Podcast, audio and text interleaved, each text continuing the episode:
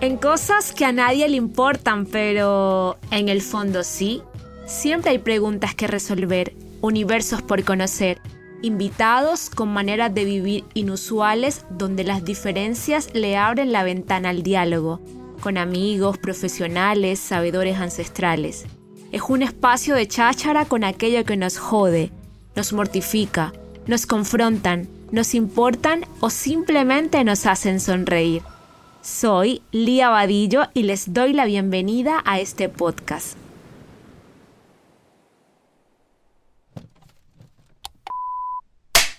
Uno, dos y tres.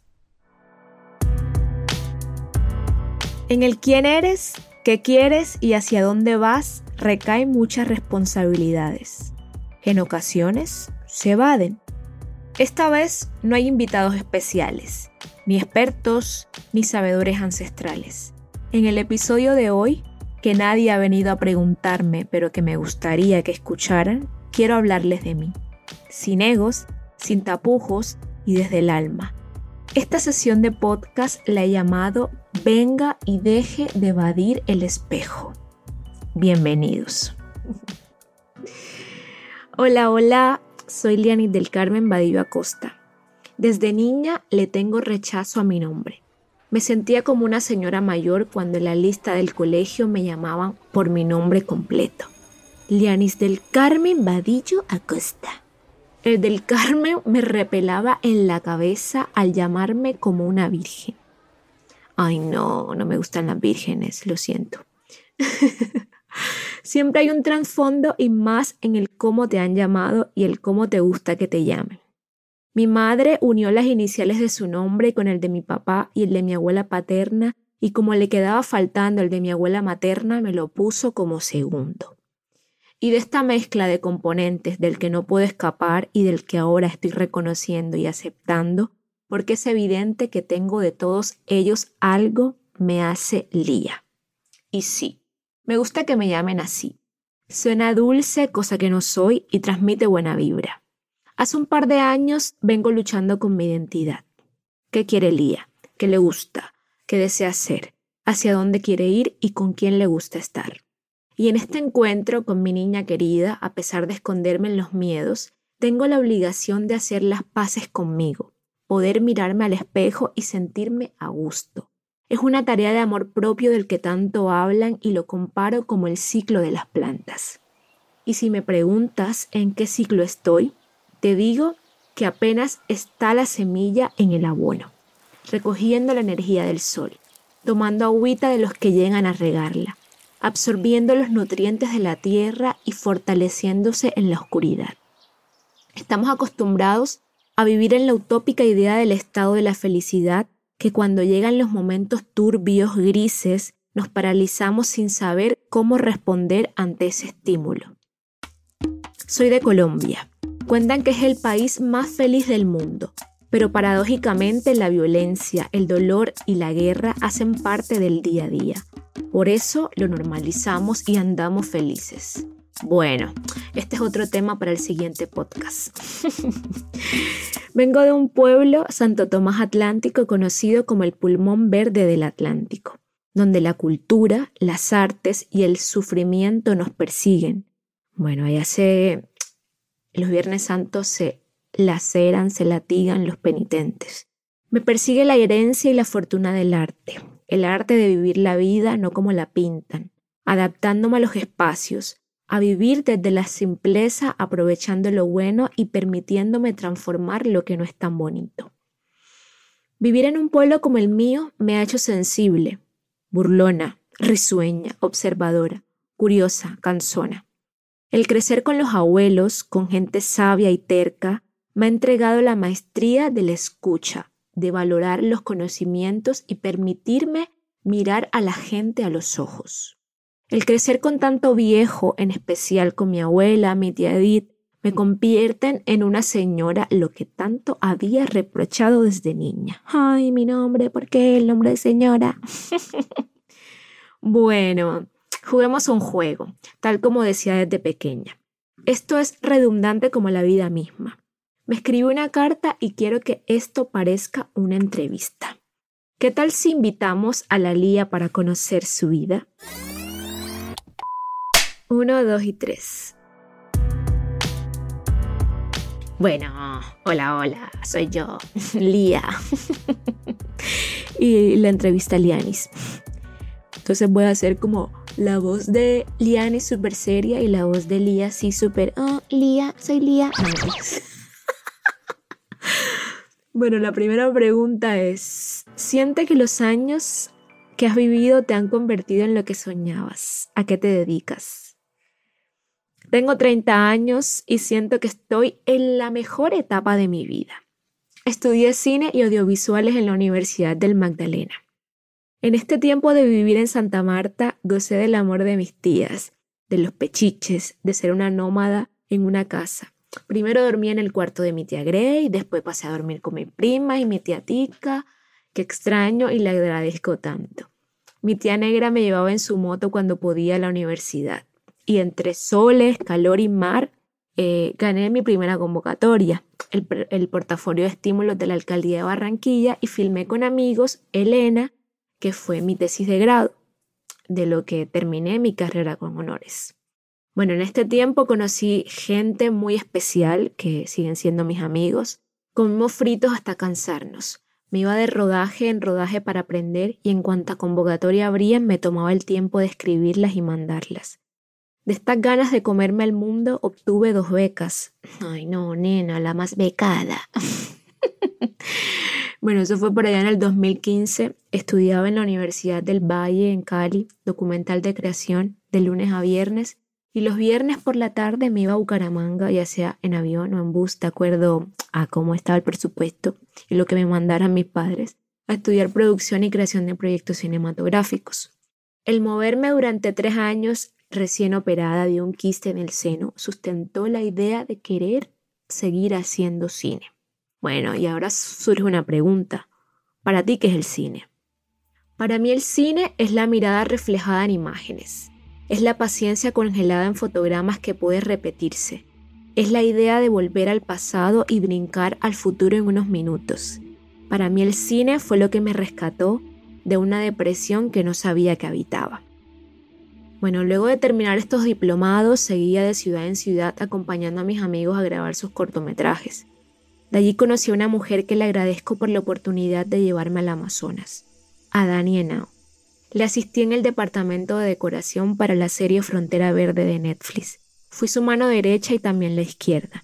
Montarme en un camión todos los días para ir a recoger muebles, comprar lo que se necesitara para el set y adentrarme a la selva amazónicas fue la experiencia que despertó mis sentidos. Un día desmontando un set y esperando que el mono, el conductor, nos recogiera por allá en la selva, nos tocó hacernos la comida de la que habíamos comprado para la escena.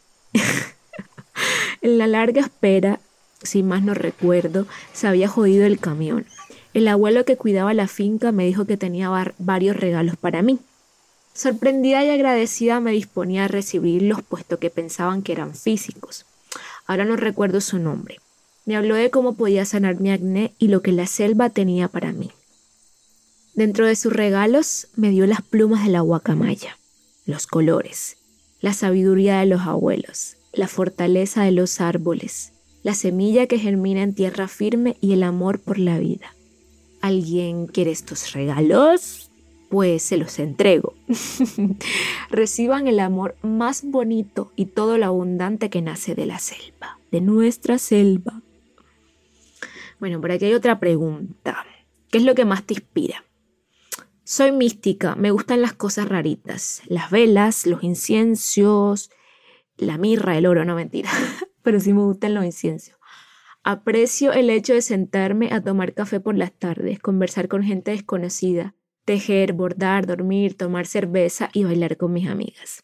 Y aunque esto que les cuento creo que hubiese funcionado como el episodio primero, he tomado el riesgo de escuchar mi voz interior y seguir contándoles un poco de mi vida. Venga, que es un poco extenso todo. Me inspiran las historias de mujeres contadas por nuestra propia voz. En medio de una pandemia, bueno, por allá frustrada que no podía viajar a España a estudiar efectos especiales, con otra beca que me dio el ICETEX. Nena, deje de ser tañoña. No mentiras. la beca se llamaba Jóvenes Talento, que si pueden, creo que la abren los en el mes de julio y pueden escoger como la universidad o el curso que quieran y presentan como unos requisitos y, y lo mandan. Y te dan creo que de 13 mil a 30 mil dólares, creo que no me acuerdo. En fin, búsquenla. Bueno, buscando qué hacer, me puse a abordar y a cacharrear convocatorias y me encontré una del canal Telecaribe. Invité a mi amiga Dana Cueto y a María Argumedo, quien es la productora de este podcast y la que me insiste porque soy un poco rebelde. Gracias, Mari, que me apoyara en la formulación de la propuesta y mandamos. Fuimos a pitch y ganamos. Tres mujeres haciendo un proyecto sobre más de 35 mujeres con talentos especiales, oficios diferentes y rescatando los conocimientos de las abuelas. Viajamos por tres meses por el norte de Colombia cuando las carreteras estaban solas y teníamos miedo y nos bañábamos en alcohol y andábamos como con 25 mil tapabocas y nos hicimos unos, unos trajes ahí de, de algo de fluidos, de antifluidos que no sirvieron para nada, simplemente para darnos calor. Maratónicamente, Valentina Quiroz y Paola Polo editaban.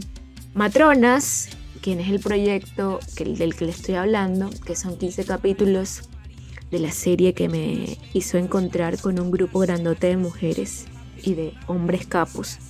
Me dejó también amigas en todo el territorio, una mirada crítica, amorosa de lo que es la región caribe y la confianza de creer en mí y en las nenas que me rodean. Ay, marica, es que de verdad que amo a las mujeres. Eh, bueno, dice, ¿por qué decidiste venir tan lejos y por qué no has vuelto? Bueno, esta historia es un poco larga y creo que ya les conté un pedazo por allá de la beca, de no sé qué y tal. Bueno, cuando yo estaba en el departamento de arte, me daba la curiosidad el universo de los efectos. No me veía o no me veo como maquilladora en set, pero sí trabajando en el taller. Le escribí a un chico que seguía en redes para que me recomendara un lugar para estudiar y vi el trabajo de mis maestros y las ganas empezaron a aumentar. Bueno, fui a Bogotá a solicitar el visado y siempre había una limitante. Bueno, seguro la vida me estaba frenando para aún no venirme porque sabía que no iba a querer volver. Eh, mírenme aquí, un año después, no quiero volver. Luego de tanto viaje hacia adentro, llegué a España, derribando muchos contratiempos. Empecé en el taller Irreal Effect, dirigido por Gorka Aguirre y Agar, su esposa. Aprender efectos especiales, pasar muchas horas modelando y siguiéndole los buenos a estos genios. Siempre escuchaba podcasts, de verdad. Hizo que me encontrara con una parte que pensé que había omitido. Ahora los sueños te persiguen hasta que se cansan de insistirte para que los vuelvas real. No les había contado esta historia que, que yo pude estudiar tres semestres de medicina antes de entrar a estudiar cine. Y por vainas de la vida, que no haya plata en mi casa, no sé qué, ta, ta, ta, no pude seguir. Volver a la anatomía y estudiar la piel, ver cómo se producen las heridas, hacer sangre y anclarlos con el cine me afirma que la vida es súper sabia y le agradezco un montón por unir las dos cosas que me gustan. En este tiempo de encuentro también me di la oportunidad de mirarme a la cara a mis sombras, de llorar hasta cansarme, de dormir para escapar de la realidad. Me negué mil veces a disfrutar al cien de esta experiencia porque no me creía todo lo que me estaba pasando. Y con tanta nube gris y con las gafas oscuras puestas busqué ayuda. Amigos, siempre es bueno buscar ayudas, no hay que tragarse nada. bueno, no querer regresar a Colombia es darte la oportunidad de ver la vida con un lente distinto, valorar a los amigos que se quedan pese a la distancia, empeñarme en seguir trabajando por lo que deseo, seguir escuchando mi intuición. La verdad, aún no he conseguido trabajo aquí, pero el trabajo diario en el que me esfuerzo por escribir, por hacer cosas diferentes y tenerme a mí como prioridad vale más que cualquier dinero que me ofrezcan. Bueno, pero también necesito dinero. Así que los que me quieran patrocinar en este podcast, bienvenidos amigos. no sé realmente qué tiene la vida para mí, pero desde mis adentros siento que estoy en el mejor momento. aprendiendo a confiar en lo que sé, en mis talentos y en la incertidumbre, aprendiendo a esperar lo bueno. ¿Qué viene? No lo sé, pero con este ejercicio le abro paso a que la abundancia me siga acompañando y me permita vivir de lo que amo.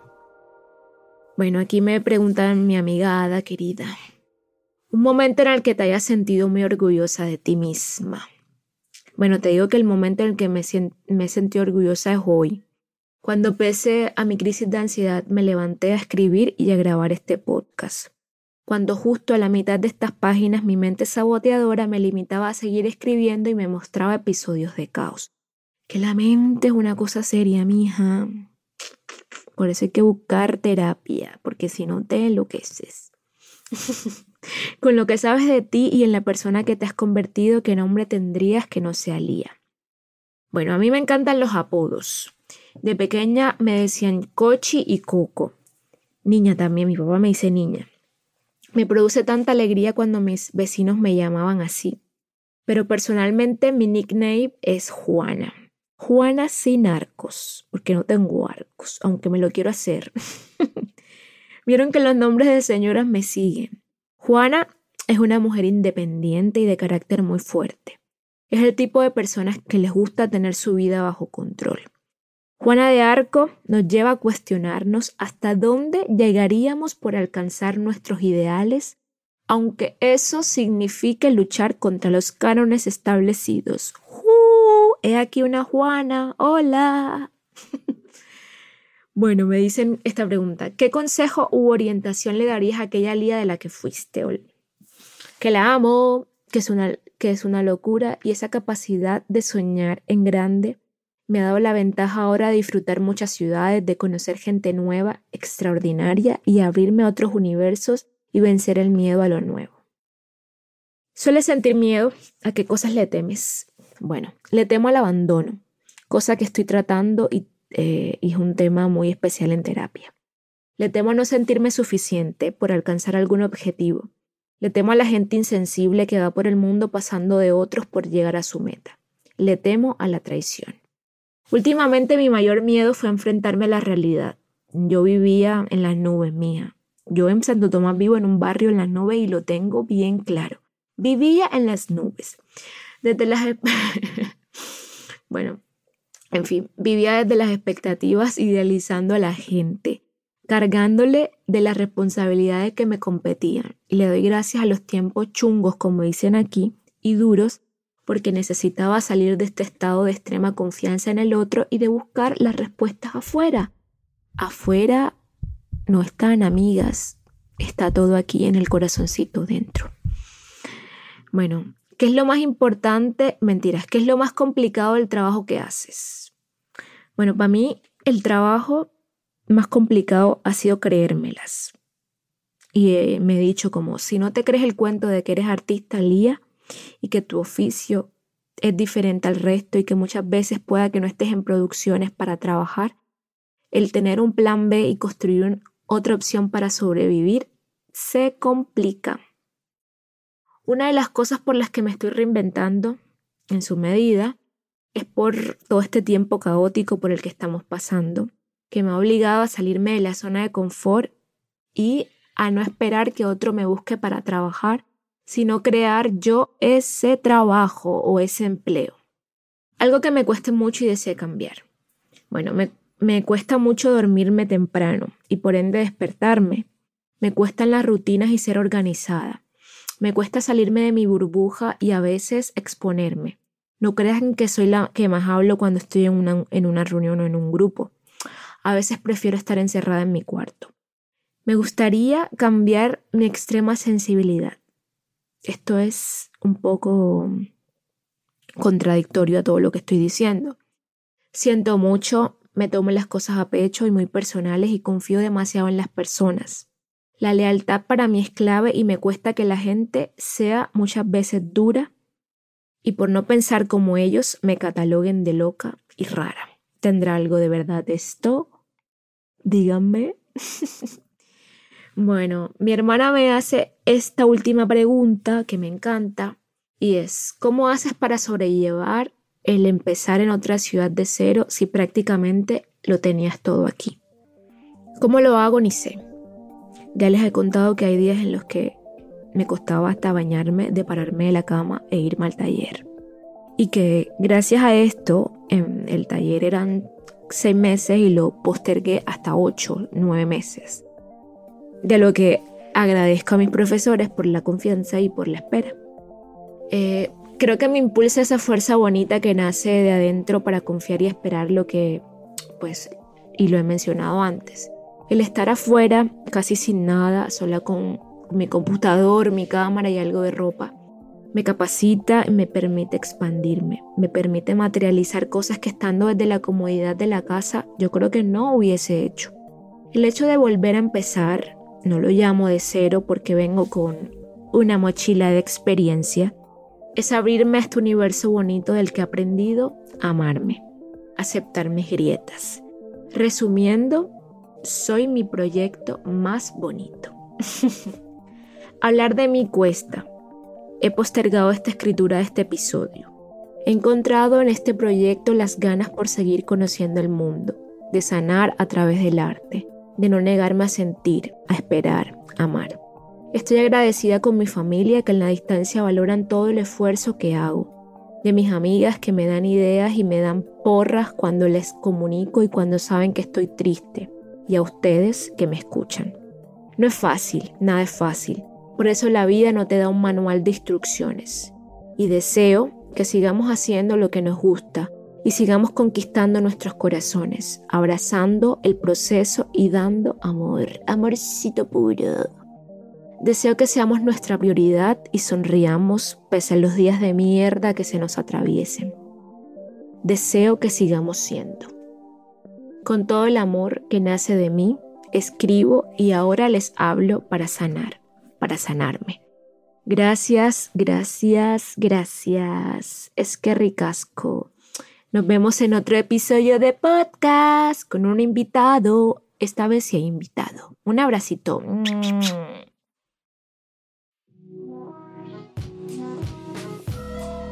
Esto es un proyecto hecho con amigos. Una producción de Juana Films. Dirección creativa Lía Vadillo. Productora de contenidos María Argumedo. Edición y mezcla de sonido Víctor Peñaranda. Diseño de música Pablo Martínez.